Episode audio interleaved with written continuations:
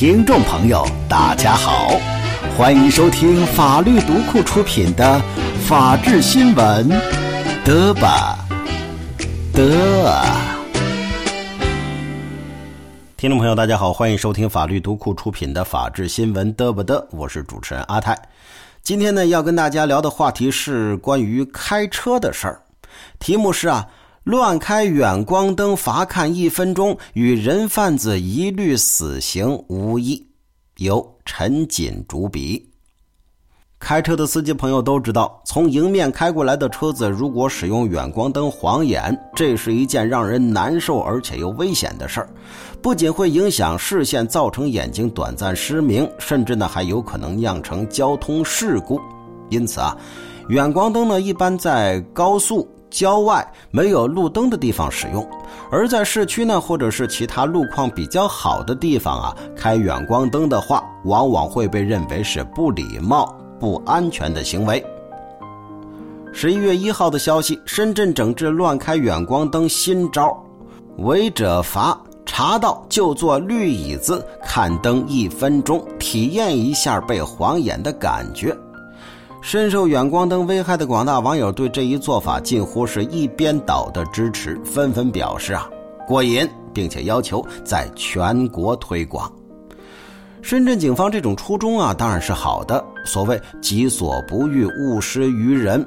换位思考，体验一分钟过后，这些司机下次在使用远光灯的时候，也大概会想起曾经那绿椅子的经历，是吧？然而，在盛赞之下呢，笔者心中啊也是略有隐忧的。我们知道，即使翻遍中国的法律，都没有违规使用远光灯就要体验看灯一分钟这么一种规定。按照《道路交通安全法》和《深圳市经济特区道路交通安全违法行为处罚条例》的处罚，也是罚款三百元并记一分儿。是吗？那么我们不禁要问了：深圳交警乱开远光灯罚看一分钟的处罚依据在哪儿呢？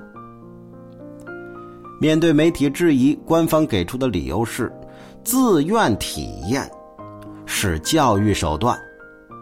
那么问题来了：自愿能否作为突破法律授权、创设新的处罚方式的事由呢？当然，这是不行的。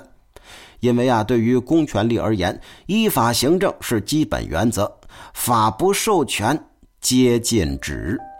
这种体验明显属于法外施罚，违背了依法行政的基本原则，突破了法律的边界了。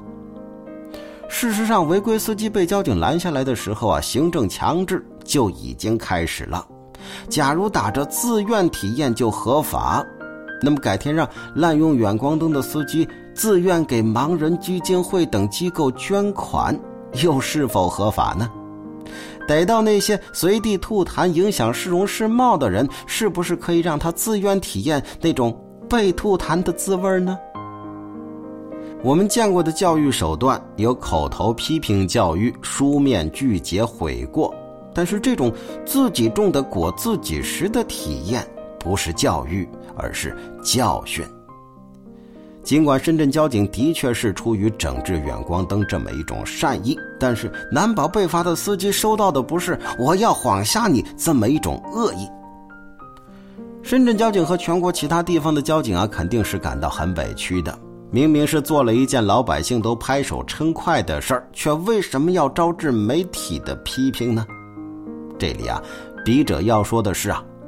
现代社会的治理方式靠的绝不是这种简单粗暴的报复式的体验，我们的法律也早已摆脱了同态复仇这种以暴制暴、以牙还牙的方式。否则，您说我们面对小偷、抢劫犯等犯罪分子的时候，是不是砍下他们的手指，那就好了呢？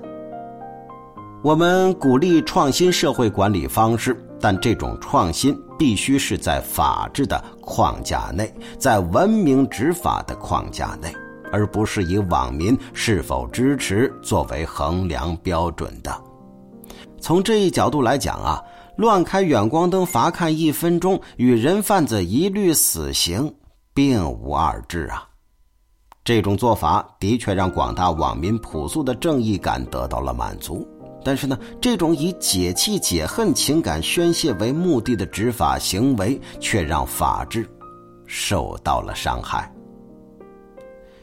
须知，朴素的正义观是法治最大的杀手。好了，听众朋友，以上呢就是我们今天法律读库出品的法治新闻得不得，感谢各位的收听，再见。